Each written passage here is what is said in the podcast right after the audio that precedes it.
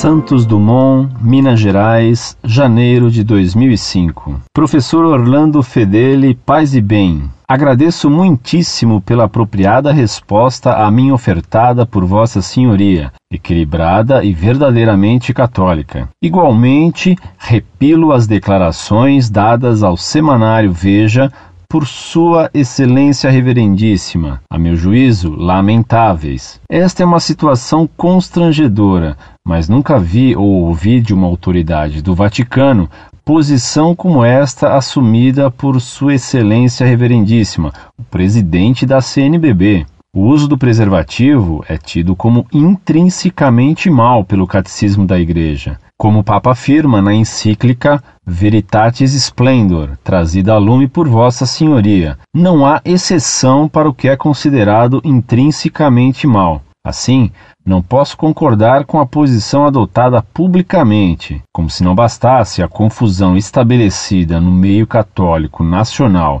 pela constante ausência de obediência aos mais elementares princípios da fé católica, mais esta infeliz declaração. Pobres de nós, católicos, órfãos de toda a direção espiritual, lúcida, comedida e inspirada. A CNBB foi transformada num mero apêndice de uma organização política que gera toda a agenda católica do país.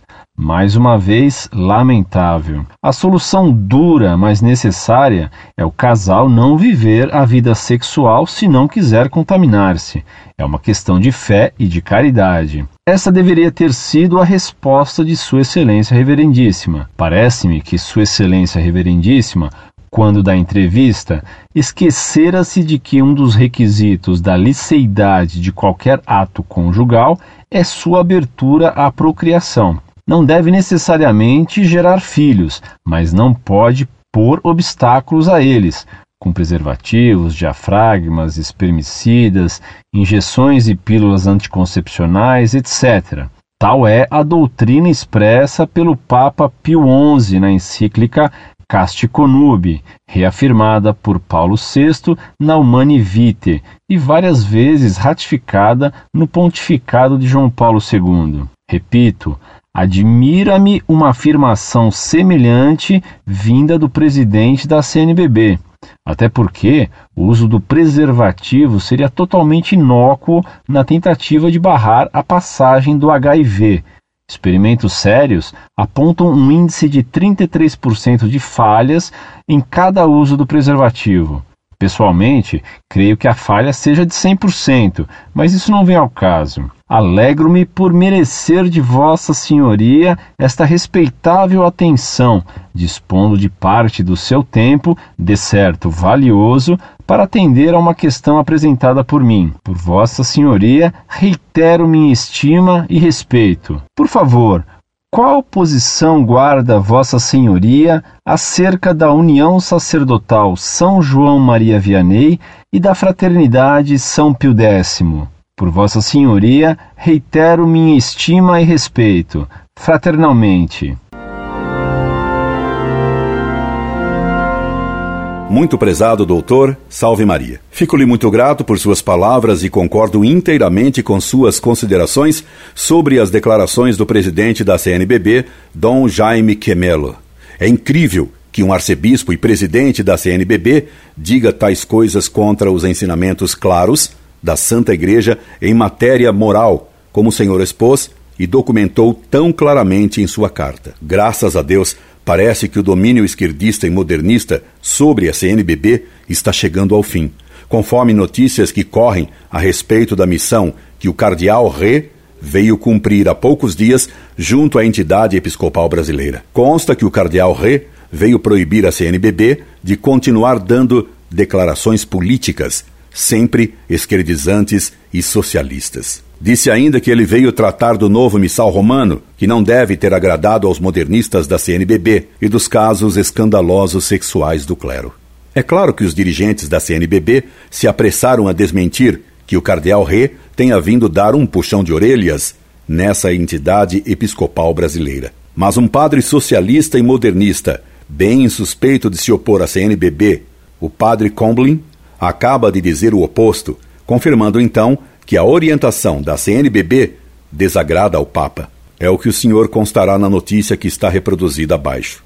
O Vaticano determinou aos bispos americanos que entregassem os padres culpados de crimes sexuais às autoridades policiais e judiciais. Só na Diocese de Concord foram entregues à Justiça Civil 40 padres. É uma tragédia, é um câncer, mas é melhor. E é necessário que esse câncer seja extirpado, e extirpado o quanto antes, e radicalmente. E é bem provável que a grossa maioria dos padres criminosos seja de simpatizantes do progressismo e do modernismo. Foi noticiado que o cardeal Royos declarou que esses padres criminosos sexuais devem ser punidos pela justiça eclesiástica e civil. Sintomaticamente, noticia-se que no Brasil, agora, foram detidos um padre em Sorocaba e outro em Mariana, a arquidiocese de um ex-dirigente esquerdista e progressista da CNBB, Dom Luciano Mendes de Almeida, padre que estava condenado a 11 anos de prisão por esse crime, mas que, ao que se diz, continua livre e ativo. Ainda hoje, a Folha de São Paulo noticia a prisão de um padre em Alagoas que estava fumando maconha num carro na companhia de um rapaz que se noticiou ser um garoto de programa. É uma vergonha. Noutra madrugada, uma emissora de rádio noticiou a prisão em Alagoas de novo de uma religiosa que forneceu uma menina de 12 anos a um turista holandês para tirar fotos pornográficas. Informava a emissora que a freira confessou ter feito isso já com outras meninas. Estranhamente,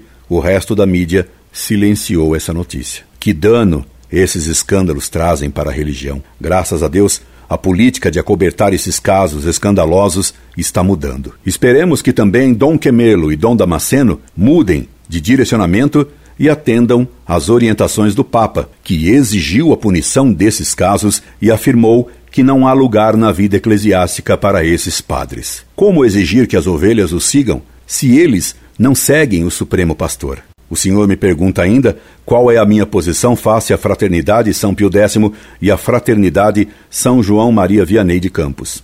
Durante muitos anos apoiei os padres dessas fraternidades.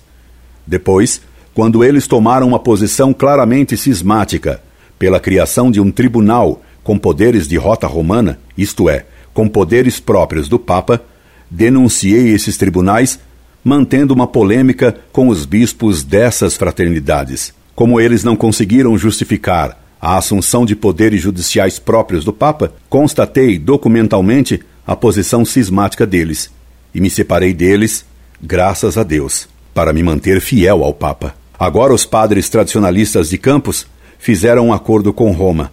Eles recusam dizer que foi um acordo. Dizem que foi um entendimento, o que os tirou do cisma. Acabar com o cisma foi ótimo. Entretanto, a situação ainda não está bem clara, de modo que, alegrando-me com o fim do cisma, mantenho-me em reserva para ver o que ainda acontece e o que foi esse entendimento ou acordo, como queiram. Por outro lado, do ponto de vista pessoal, a experiência que tive com esses sacerdotes de Campos não me permite ter a menor confiança neles enquanto pessoas. Sempre contente em receber suas missivas, subscrevam-me. Incorde Jesus Semper, Orlando Fedeli.